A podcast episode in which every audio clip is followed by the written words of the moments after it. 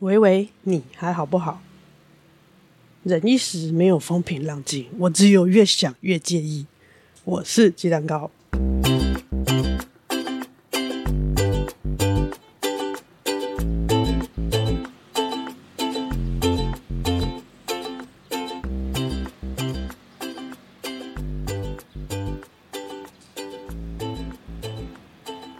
在这里，小玉好不好？我会跟你聊聊一位忧郁症患者的日常，还有一些从患者角度出发给陪伴者们的小建议。不论是你身边有被小玉乱入的人，让你手足无措，或者生病的就是你本人，希望这些经验分享能够对你有些帮助。录音时间是二零二四年二月二十七号早上八点二十九分。我不是早起，我是睡得少。等一下累了，可能就会回去重睡。但是在清晨醒来的时候，看到一则新闻，越想越介意，越想越不对劲，就把其他还想要讲的内容。不管了，就先把这一题先插队。我会在文字叙述放上我看到的新闻来源的那个网址，它是一个 IG 账号，台湾民主协会。哎，不是台湾民主协会，我看一下啊。台湾青年民主协会 （TYAD） 的 IG 账号，他做了图文说明，教育部的新政策是把心理假从现在大专院校往下推广到高中职，所以高中职学生也开始可以请假事由上有一个项目会是心理假。这个项目，这个政策本身是利益两善，但是看到配套政策，让我越想越越介意，越不舒服。因为它的配套政策以图文整理来说，主要有四点：第一点，学生请心理假需要出具家长同意证明；第二点。如果学生到校之前就决定要请心理假，必须由家长通知学校。这一点是要防止学生在校外发生危险，家长却不知情。第三，学生如果到校之后要请心理假离开学校，学生必须联系家长取得同意。第四点，一个学一个学期最多三次，一次半天或一天，不能以一节课、两节课为单位请假。现在还在试办的阶段，高中职的部分，那大专院校因为有各大学自主的。我忘记那个是政策还是什么，总之是各大专院校自己会去定学生的请假规则。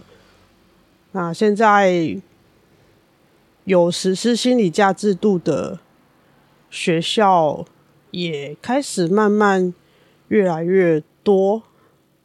到这学期为止，根据台湾青年民主协会整理的资料，它是有四十三所大专院校已经有心理假制度了。就是在你感觉到自己心里不舒服的时候，就可以请假来好好休息，或者是离开这个让你感受到不舒服的环境。不舒服不需要理由，因为不舒服就是不舒服。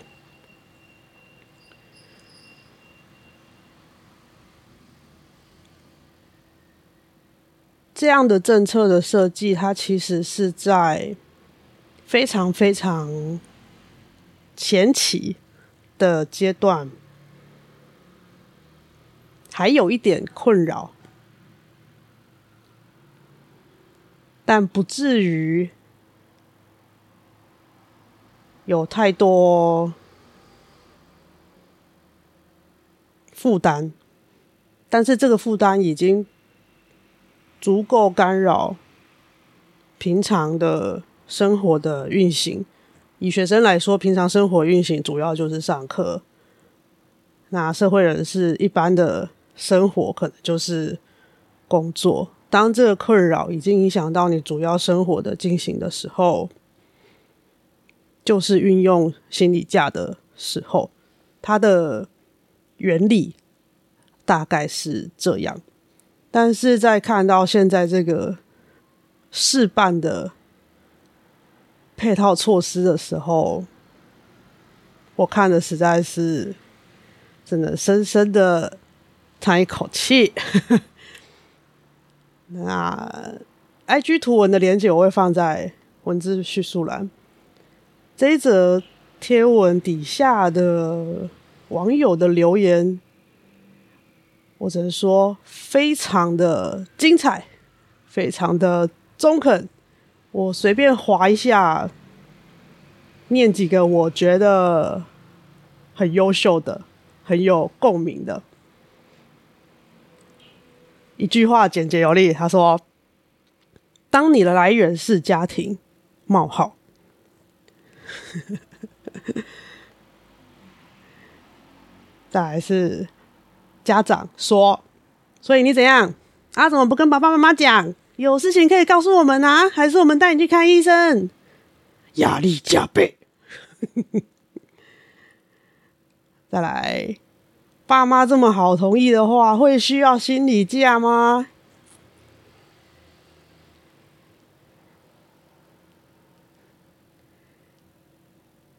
家长如果同意，还需要心理假吗？请事假不就好了？哎、好好中肯哦，真的就请事假就好。还有是还要父母同意，父母跟孩子关系好，根本用不上这个假。需要这个假的父母根本不会同意。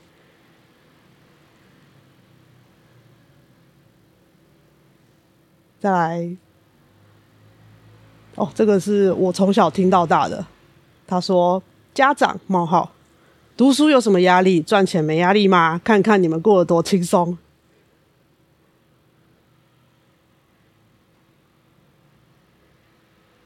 然后有一个留言让我思考蛮久的。他说：“家长冒号，你没有发烧，跟我回去上课。”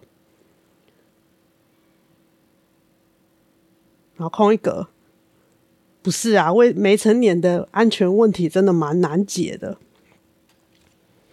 看了这则留言之后，我思考了一下，我目前为止的想法是这样：就是看了这个图文整理的资料，还有这些留言，大概划一下，这几个小时很快的整理一下我的想法。很显然，现在公布的这个配套政策是完全向家长妥协。我觉得这个是搞错方向了。尤其他在第二点写说，需要由家长通知学校，还没有去学校之前，需要由家长通知学校要请心理假，是为了。防止学生在校外发生危险，家长却不知情。家长不知道，我只能说，多的是家长不知道的事。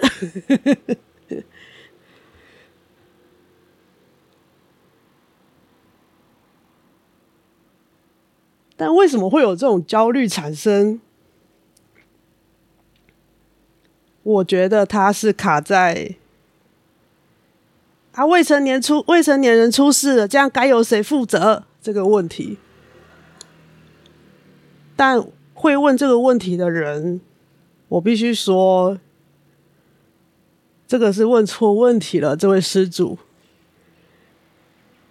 出事了谁负责？出事了没有人要负责，出事情了就应该要处理。那学生不管他是在校内还是校外，出事了，跟心理假本身没有关系。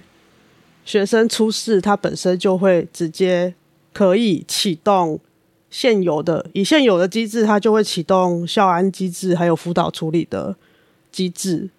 啊，甚至连接到社会安全网的话，就还有，呃，比如说医疗系统、警消系统会进来，这个都是现在已经有的东西。当然可以在讨论，以心理价的情况底下出状况了，我们还可以做什么？这个是可以再再想、再讨论的。我现在还没有答案，但是如果针对说在校外发生危险，出了什么事，谁要负责？没有人应该负责。以出事这件事情来说，出事的就是处理，处理好就好了。我觉得政策会变成这个样子，这个形状，让我感觉到。心理健康议题，它要去污名化，还有很长、很长、很长的路要走。我早上六七点，很快的把这个讯息发到节目的线动，还有我现在稍微有精神的时候会去聊天的社群。我很快就得到了我预期的其中一种很典型的回应，就是感觉心理价很容易会被滥用，诶，这种疑虑的回应。我觉得这个疑虑蛮蛮常见的，蛮一般的，但必须要反过来想的，其实是。当在推行一个新的政策、新的嗯规则的时候，永远都用防弊大于心力的角度去思考，对于推广这件事情是非常不利的。你要鼓励大家去做这件事情，却把所有人都当小偷。先预设大家都会滥用，先预设大家都会作弊，用台语讲的“拢会想康想胖”，想要钻漏洞。这件事情，它要推行，它要进展就很困难，会很难成立，因为其实作弊的人还是少数啊。无论如何，作弊的人都会是少数，但是不能不能因为有人作弊啊，就说啊，我们这件事情就都不要做。我觉得这个事情不是不是这样干的。而且以学生上课这件事情来说，到校上课，因为我知道现在有一些其他的呃教育的。方法学习的方法，可能不见得是要到学校这个地方。那现在以大部分，或者是我个人的成长经验来说，上学这件事情就是要去学校。可是说实在，你不去上课的方法多的是啊。讲最极端、最极端的状况，你真的真的不想去学校的话。根本也不用请假，你干嘛要请假？用大学生的说法就是啊，翘课就好啦，请什么假？所以有很多，也不是很，也不能讲很多啦，就是也会有一部分会有所谓拒学、拒绝上学的学生，他拒绝上学，他没有办法去学校，无论他是什么原因。他没有去学校上学，这个拒学的这个情况，他根本也不用请假啊。现在只是让有在上学的学生，他多一个管道，可以告诉学校、告诉其他人、告诉所有人，他现在因为这个原因，心理假，因为心理困扰，因为心理感受不适，没有办法负担上学这件事，就是这样而已，只是多了一个。室友，请假的室友，对我来说，这个情境其实就跟台湾现在同志可以合法结婚是一样的。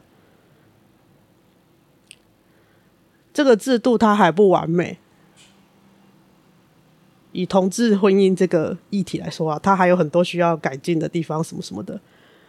嗯，它还不完美，但是有达到了一个重要里程碑，是不管你喜不喜欢，你接不接受同志，就是可以结婚。你知道他们可以结婚。我认为推行制度、设计这个制度上路最重要的目的。是这件事情，你可以这样做，释放这个讯息。你最起码要知道有这件事，而且这件事是重要的。当建立了这个前提，有共识之后，我觉得后续所有的配套，所有的。问题，所谓的问题，或者是可能后续需要有处理的机制等等那些东西，才有办法去讨论跟处理，不然永远卡在最前面，就卡在说啊，出事情谁负责？所有的事情都会没有办法进行下去。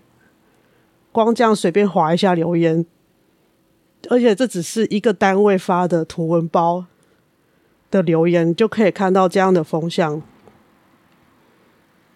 是可以看到另外一种，应该不是另外一种，另外一群人的顾虑跟焦虑的，而这个东西它是没有办法被呈现在现在看到的这些。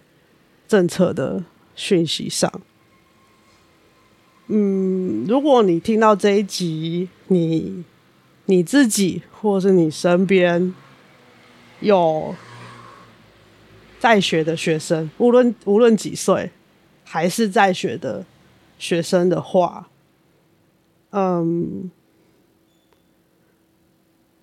我觉得可以。稍微想一下这件事情的重要性，心理价这件事情的重要性，然后好好的发出你的声音。然后，如果你是个大人，我们所谓的大人了，不管你是官员，你是家长，你是呃。好，Anyway，反正你就是大人了。我想说的是，请你知道这件事情它是重要的，而且它是一种选择。